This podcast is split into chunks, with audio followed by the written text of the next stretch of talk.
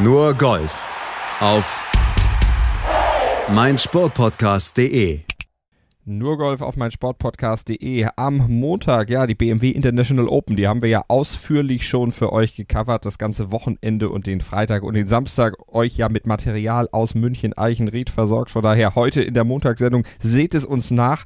Wir konzentrieren uns auf die anderen Turniere, die ja auch noch im Schatten der BMW International Open stattfand. Wenn ihr auf die BMW International Open da nochmal schauen wollt, hört rein bei Nur Golf. Ihr findet alles bei uns auf meinsportpodcast.de zu diesem Turnier. Und jetzt gucken wir auf die Aktualität auf der PGA Tour, der LPGA Tour und der Ladies European Tour. Und da gab es ja unter anderem auf der Ladies European Tour auch wieder tolle Ergebnisse aus deutscher Sicht. Es gab Major bei den Ladies auf der LPGA Tour und es gab die Travelers Championship auf der PGA Tour mit einem Sieger, der überglücklich war und einem zweiten, der fast genauso strahlte wie der Sieger, weil das was ganz, ganz Besonderes war, dieser zweite Platz. Wir sprechen über den Sieger Chess Ravi und über den geteilten zweiten Zack Zucker. Und das machen wir mit unserer Expertin Desiree Wolf, heimgekehrt aus München-Eichenried. Desiree, du hattest es ja nicht so weit nach Hause. Äh, die Reise war dann doch übersichtlich, nachdem mein Auto wieder funktionsfähig war. da ist einiges passiert mit äh, oh, Desiree ja. an diesem Wochenende, aber wir wollen lieber über Golf sprechen, Desiree. Und äh, nachdem du dann aus Eichenried wieder zu Hause warst, hast du noch ein bisschen Travelers Championship geguckt. Also Golf lässt uns nicht los. Nein, man kann nie genug davon haben. So Und das es. war ja tatsächlich, naja, es sah ja danach aus, äh, wenn man so die, äh, die Startergebnisse angeguckt hat in die Finalrunde rein, als ob das äh, möglicherweise eine langweilige Geschichte werden würde, wie der Münchner so sagt. Mhm. Und ähm, war ja dann irgendwie doch gar nicht langweilig. Nö, sechs Schläge Vorsprung, die hatte Chaz Reevy, als er dann auf die Schlussrunde ging. Am Ende waren es dann auch wieder vier, aber zwischendurch, da war es dann mal nur noch einer. Da wurde es dann nochmal ganz, ganz eng und die Entscheidung, die fiel erst auf den letzten beiden Löchern, als Reevy sich dann ja, nervlich behaupten konnte und ein einer seiner Verfolger, Keegan Bradley, dann ja, so ein bisschen einpackte. Ja, genau, das ist, äh, also Keegan Bradley, ehrlich gesagt, willst du nicht im Nacken haben an so einem Finalsonntag. Und ich wollte gerade sagen, der hat, der hat selber gar keinen Nacken. Ach, stimmt. Ja, deswegen sitzt er ja bei anderen so drauf dann. der hat immer den Kopf zwischen den Schultern, als wenn er immer. Ja, das stimmt tatsächlich. In Lauerstellung. Bradley, das ist, äh, stelle ich mir ehrlich gesagt auch nicht ganz so gesund vor von der Haltung her, ja. aber vielleicht ist es wirklich einfach äh, baubedingt. Ähm, nein, aber Keegan Bradley ist, ist natürlich so ein, so, ein, so ein Beißer, der. Äh, der schon oft so Finalrunden Rückstände aufgeholt hat und sich dann ranarbeitet, ranarbeitet, ranarbeitet und dadurch natürlich dann auch den in Führung liegenden Spieler unter Umständen verunsichert. Ähm, er hat jetzt in diesem Fall an der 17 äh, Jess Reevy den Gefallen getan, einen Double Bogey zu spielen, ähm, in Anführungszeichen den Gefallen getan und war dann äh, doch wieder out of contention. Und Jess Reevy hat parallel äh, auch einfach die richtigen Antworten gegeben. Also die 17 war da ganz mhm. entscheidend, weil er da das Birdie gespielt hat. Das heißt, da waren auf einmal, das sind dann drei Schläge Unterschied an einem Loch, ähm, die man da zwischen sich und den Kontrahenten bringt. Und insofern ist also der Sturmlauf von, von Keegan Bradley da nicht so erfolgreich gewesen. Aber auch die Travelers Championship ist einfach ein Turnier, wo es schon sehr oft Siege gab, die eben, also Sieger gab, sagen wir es mal so rum, die eben wirklich sechs, sieben, acht Schläge zurücklagen vor dem Finalsonntag. Insofern, also ähm, muss da schon Jess Reevy mal ein Kompliment ausgesprochen werden, das so durchgezogen zu haben, weil das gibt es durchaus auch, dass man da einbricht und sich verunsichern mhm. lässt. Und er hat es einfach geschafft, die Finalrunde zusammenzuhalten. Äh, zwei Birdies, ein Bogey, aber das zweite Birdie halt an der exakt richtigen Stelle. Und dann hast du diesen Turniersieg eingefangen. Und wir hören mal rein, was er zu diesem Turniersieg sagte. Der erste nach elf Jahren Pause. Yeah, so my goal was to go out, you know, Keegan and I were even par on the first tee, and I was going to treat it as I did all week long. Um, I was going to stick to my game plan and, and try and make birdies when I, whenever I had good looks. And I had some good looks. I just wasn't making putts early. But I fortunately I just stuck with my game plan. I stayed patient and made a big one on 17. Und geduldig bleiben, das ist natürlich dann ein gutes Erfolgsrezept, aber gar nicht so einfach, wenn du zuletzt 2008 gewonnen hast, also vor elf Jahren RBC Canadian Open, der bisher einzige Sieg von Chess Reevy. Und jetzt hat er es bei der Travelers Championship 2019 wieder gepackt nach elf Jahren Pause und vielen Jahren der Unsicherheit. Er musste ja auch durch ein paar Täler gehen in dieser Zeit. Also es ist ja dann auch gar nicht so einfach, wenn man so eine Winless-Serie da wirklich zu überstehen hat. Aber jetzt, nachdem er das jetzt wieder gepackt hat, hat er sich neue Ziele gesetzt. Absolutely. You know, a lot of those doors have opened now. Um, I'm going go play in the Open Championship, and I'd love to play on Tigers' team. Um, but we'll just see. You know, I'm going to play next week in Detroit and go out and figure out a game plan I've never seen the golf course and kind of start over and try it again. Ja, es läuft momentan wirklich gut bei Revi. Desiree geteilter dritter Platz US Open. Das war dann sicherlich auch so ein kleiner Kickstart und etwas, was sehr viel Selbstvertrauen dann auch für dieses Turnier gebracht hat. Ja, und ähm, er ist einer der Golfer, die, wenn wir das jetzt wirklich wöchentlich betrachten, einfach äh, schon länger so rumgelungert haben und äh, dem Sieg äh, sehr, sehr nahe gekommen sind. Also Jess Reeve ist seit einigen Turnieren immer irgendwie besprochen worden von uns, ob das jetzt an den ersten beiden Tagen war und dann am Wochenende nicht mehr so oder eben wie bei den US Open natürlich unglaublich bemerkenswert. Ähm, der war einfach jetzt ähm, gut in Form, das war völlig klar, das war für jeden Laien ersichtlich. Und ähm, dass du es dann durchziehst mit einem Turniersieg ist dann immer noch the next step, also das musst du erstmal machen, aber er hat auf jeden Fall die nötige Form seit, seit Wochen und Monaten jetzt schon gezeigt. Und ähm, ist ja auch durchaus, also gerade so zum Beispiel äh, Paul Casey hat äh, sich da sehr, sehr, sehr drüber gefreut, weil er ihn eben kennt. Äh, die waren beide bei der Arizona State und ähm, also Paul Casey ist ein bisschen älterer Jahrgang, aber die, die kannten sich aus der Zeit und äh, Paul Casey sagt das sehr anerkennend von ihm, he's tough as nails. Also da geht's nicht darum, dass er irgendwie mental schwach war, er hatte einfach Verletzungsprobleme und ähm, auch irgendwie echt viel Pech. Und jetzt, ähm, also wenn du dann so auf die Tour gehst und so als super vielversprechender junger Spieler und dann gewinnst du auch, eben vor diesen elf Jahren, Mhm. Und, äh, und dann äh, gehst du durch tiefe, tiefe, tiefe Täler, ist es sowieso immer wieder bewundernswert, ähm, sich da anzugucken, was die Spieler auf sich nehmen und wie die kämpfen, um dann ihren Sport ausüben zu können und eben nicht zu sagen, gut, okay, jetzt, also jetzt habe ich die x-te Verletzung in Serie, mhm. jetzt lasse ich es halt einfach. Sondern das ist wirklich ein, natürlich eine, eine absolute äh, ähm, professionell sportliche äh, Veranlagung dann oder Denkweise dann einfach zu sagen, ich komme zurück, ich arbeite mhm. dran, ich muss das irgendwie hinkriegen, das ist mein Sport, ich will den machen. Ähm, böse formuliert, es ist auch nicht so, dass die meisten da viele Alternativen hätten. Und sich dann durchzukämpfen, über elf Jahre hinweg so einen Stretch auszuhalten, da hat es Jess Reevy, glaube ich, jetzt wirklich verdient, sich da diesen Travelers Champion mit nach Hause zu nehmen. Also ein glücklicher Sieger, aber auch ein überglücklicher geteilter Zweiter. Zack Zucker nämlich, der hatte auch eine ziemlich schwierige Zeit zu durchstehen, eine Verletzung. Fing an mit einem Knöchelproblem, arbeitete sich dann hoch. Das Bein war dann plötzlich auch ein Knieproblem durch Haltungsschäden, da musste operiert werden. Er war Monate ja, über ein Jahr sogar außer Gefecht gesetzt ein halbes Jahr mindestens ohne Einkommen, bevor dann die Versicherung der PGA Tour griff. Der wusste dann richtig, wie hart das Leben sein kann, wenn du eben Profigolfer bist und außerdem, ja, böse gesagt, nichts anderes gelernt hast oder nichts anderes machen willst. Ja, und äh, es war übrigens auch nach diesem Turnier in 2017, also bei der Travelers Champ, äh, dass er den Entschluss gefasst hat, äh, jetzt tatsächlich diese Operationen dann äh, in Angriff zu nehmen. Ja, für ihn ist dieser zweite Platz tatsächlich wahrscheinlich wie ein Sieg. Natürlich hätte er den Sieg noch lieber genommen, aber ähm, sein, seine erste, sein erster Kommentar war halt einfach, äh, ich weiß auf jeden Fall, dass ich äh, Schulden hatte, also Credit mhm. Card Debts, und äh, dass ich die jetzt nicht mehr habe. Also in Anspielung auf das Preisgeld, was er jetzt verdient hat. Und ähm, das sind einfach, äh, ja, das sind, das sind Grundbedürfnisse. Also es, natürlich ist Golf ein Sport, wo du äh, mit einem Turniersieg unglaublich viel Geld verdienen kannst, aber wenn du natürlich da immer nur ähm, Cuts verpasst und irgendwie im unteren Ende da rumkrebst, dann ist das halt kaum existenzerhaltend und wenn du eine Familie noch durchzubringen hast, noch viel weniger und insofern ist es für ihn jetzt ein Riesenschritt, der hat das mit diesem einen Turniersieg es, es, stimmt jetzt sachlich nicht, aber ich übertreibe jetzt einfach mal so viel verdient wie bisher in seiner Karriere. Also mhm. nicht ganz richtig, aber ein bisschen übertrieben, aber gar nicht mal so sehr.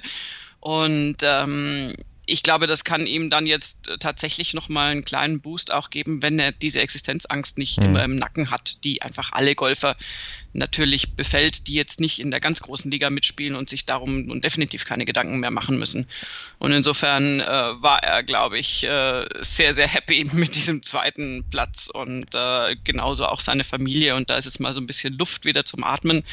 Und vielleicht bringt ja diese Luft zum Atmen auch noch ein paar gute andere Golfergebnisse. Spielen kann der Typ auf jeden Fall. Wäre nicht so schlecht, weil er, ihm fehlen ja noch ein paar Pünktchen. 77 genau bei zwei Turnierstarts, um seine Medical Exemption für die PGA Tour, äh, die dann resultierte aus dieser Verletzungszeit, dann auch zu erfüllen.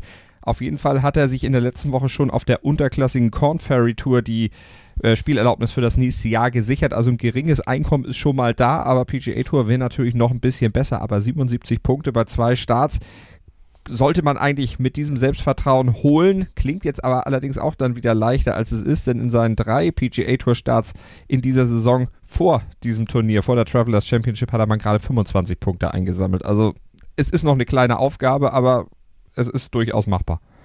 Ja, und er selbst hat äh, einfach ganz nett gesagt und das äh, äh, hat auch nichts mit mangelndem Begreifen zu tun, sondern einfach damit, dass er in diesen Regionen nicht war. Um, to be honest, I'm not sure what all this does for points wise for next year. uh, I don't even know how that works. Also er hat keine Ahnung, wie diese Punkteverteilung uh, auf der PGA Tour funktioniert. Ihm wird dann hoffentlich jemand sagen, naja, also so und so viele Punkte wären noch nett, aber jetzt spiel einfach.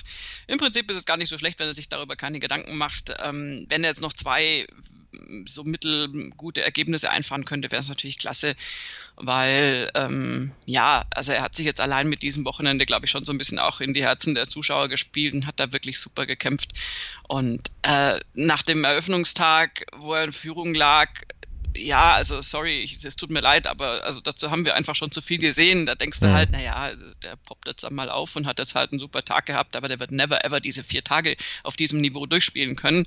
Und dass er dann am Schlusstag sich da wieder auf dem zweiten Platz blicken lässt, ist ein Riesending. Also das finde ich wirklich eine große Leistung. Insofern möge er diese 77 Punkte irgendwo herkriegen und dann wirklich mal eine Saison halbwegs ohne zumindest diese Probleme, ohne diese, oh Gott, wie kriege ich die Tourkarte, ähm, dann durchspielen können. Wir drücken die Daumen und werden es im Blick natürlich haben hier bei Nurgolf auf meinsportpodcast.de. Geteilter 30. Stefan Jäger auf der Schlussrunde mit einer 67 nochmal 21 Plätze nach oben gekommen und auf dem ja, am Ende Made Cut did not finish. Alex Shaker, der hatte nach zwei Runden den Cut gekriegt, aber dann nach der dritten Runde musste er dann ja, sich dem nicht zweiten Cut, aber es waren einfach zu viele, die den Cut nach der zweiten Runde geschafft haben, dem dann äh, beugen. Eine 75 war dann zu viel für Shaker. Äh, aber es sind noch ein paar andere große Namen da nicht besonders weit vorne gelandet. Ähm, wenn wir nur mal gucken, zum Beispiel der Mann, der ja eigentlich sonst Major-Spezialist ist, Brooks Köpker. Der ist zum Beispiel nur geteilter 57. geworden. Francesco Molinari ebenfalls. Also, ja, die haben sich mal so eine kleine Auszeit genommen. Ja, es ist erstaunlich, sind einige große Namen. Also äh, Patrick Reed, wenn man ihn dazu zählen möchte, auf einem 30. zusammen mit, mit äh, Stefan Jäger, äh, sieht er noch relativ gesehen äh, mittelmäßig gut aus. Ist natürlich für ihn keine Platzierung.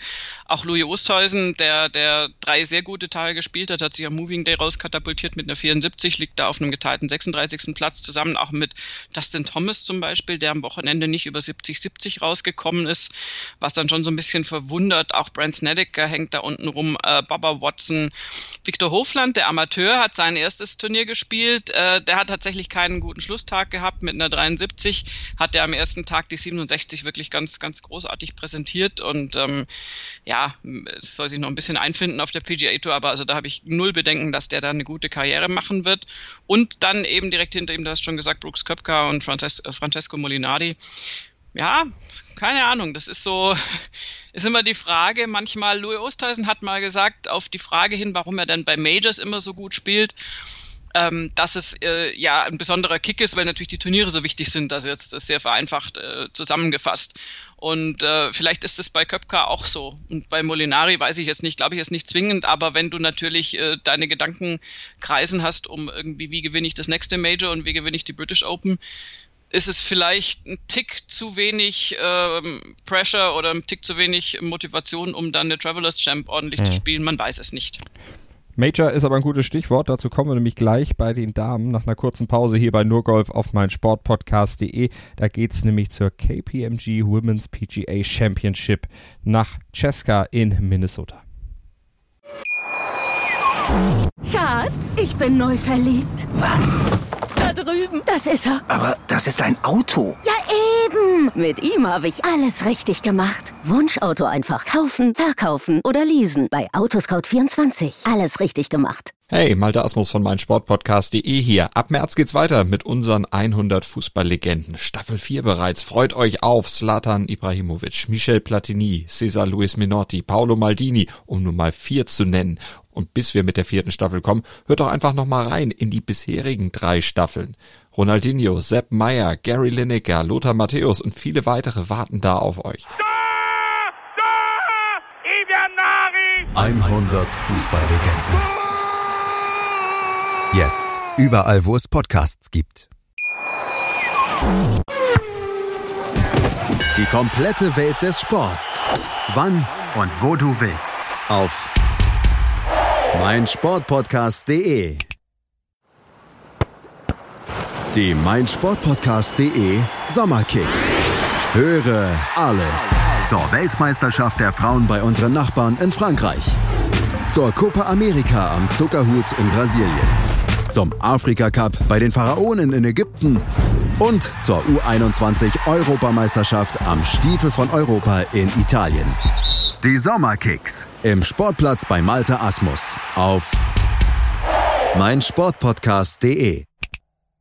Nur Golf auf meinsportpodcast.de mit Desiree Wolf und Malte Asmus und dem Blick auf die KPMG Women's PGA Championship in Cheska, Minnesota wurde sie ausgetragen und am Ende war eine Australierin vorne. Hannah Green, die gewann das Turnier mit minus 9, ein Schlag vor Sung Yun Park und drei Schläge vor den geteilten Dritten Mel Reed und Nelly Corder. Und Hannah Green, die war ja, total aufgelöst am Ende vor lauter Glück und sprach über ihren letzten Putt, der am Ende das Turnier brachte. I mean, I can, I'm pretty much speechless. Um I was really nervous playing the last five holes, and I'm just really happy that you know I made a clutch putt because that was kind of what was struggling through the middle of the round, and yeah, just to make the one on the last you know, really is surreal.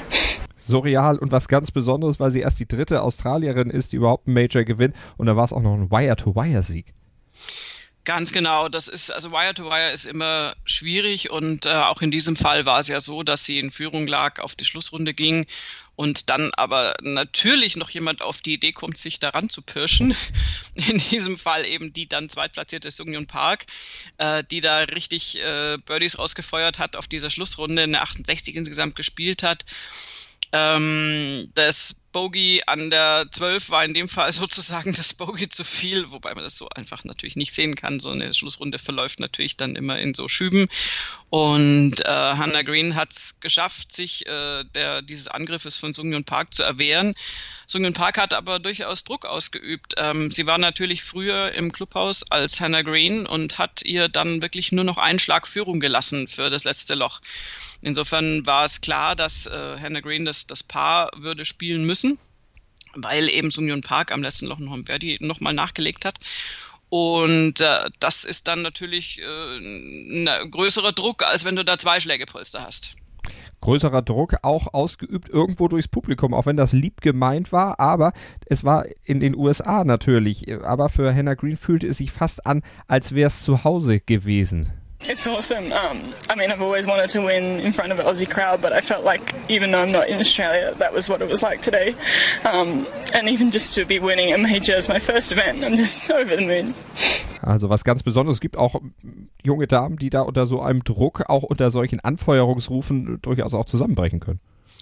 Ja, ähm, aber Hannah Green scheint dieses Problem nicht zu haben. Und äh, sie hat auch ihre Mentorin vor Ort gehabt, Carrie Webb natürlich, die die legendäre australische Spielerin ähm, ist ihr natürlich schon vorangegangen, ist auch Hall of Famer und ähm, auch Jen Stevenson, eine andere australische Spielerin, ist in der World Hall of Fame.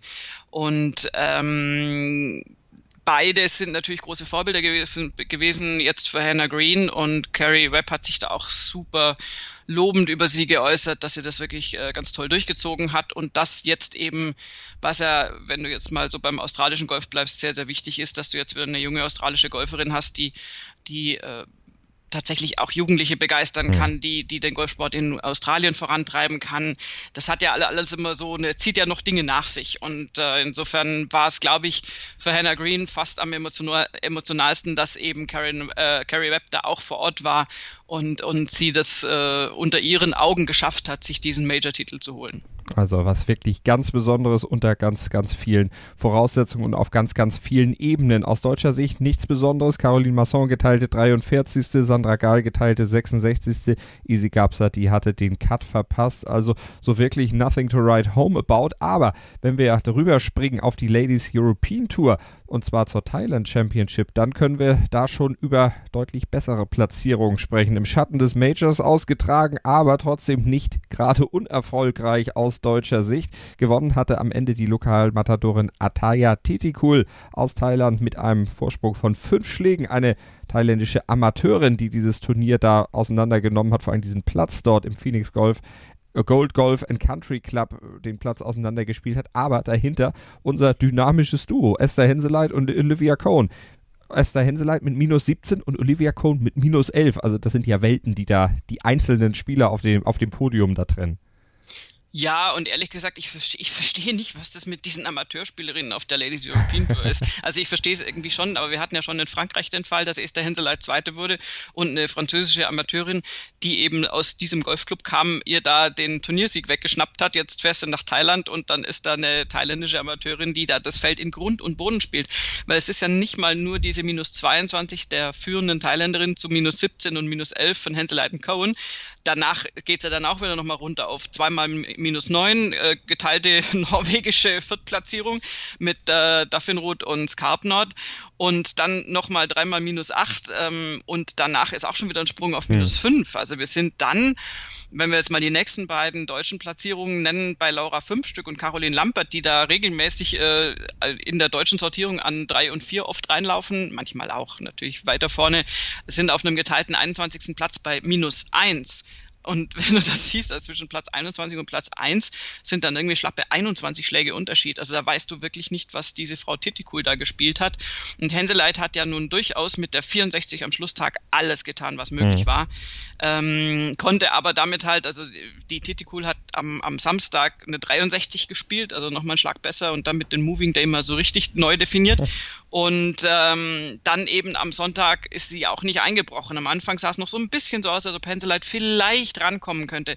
Aber dazu war der Rückstand einfach zu groß. Und insofern hat sie da einen super Finish geliefert mit der 64, aber ähm, konnte nicht mehr rankommen. Und Olivia Cohen war schlaggleich mit Henseleit vor der Schlussrunde und äh, hat tatsächlich dann nur eine 70 spielen können, was überhaupt kein Problem war hinsichtlich des restlichen Feldes. Die, die konnten da eh nicht rankommen.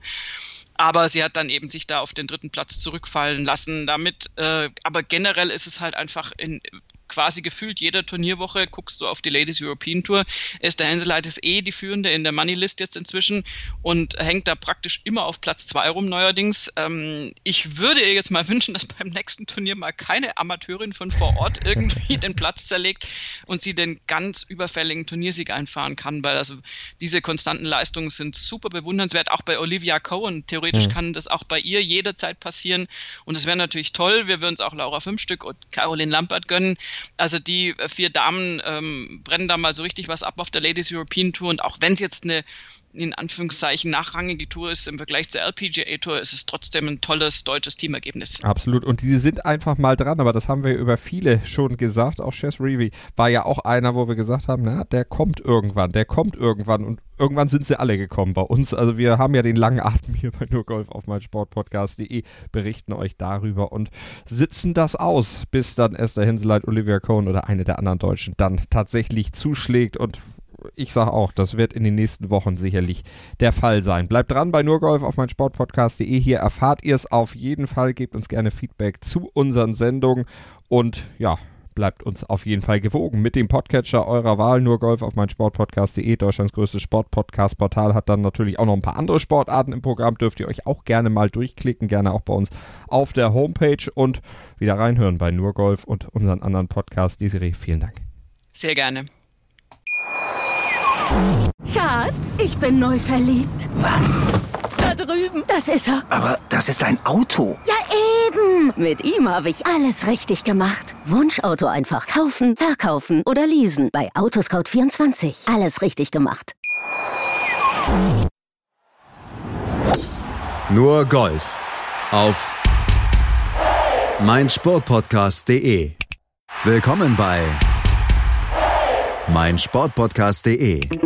Wir sind Podcast. Wir bieten euch die größte Auswahl an Sportpodcasts, die der deutschsprachige Raum so zu bieten hat. Über 20 Sportarten, mehr als 45 Podcast-Serien, über 9000 veröffentlichte Podcasts und über 5 Millionen Podcast-Downloads allein im Jahr 2018.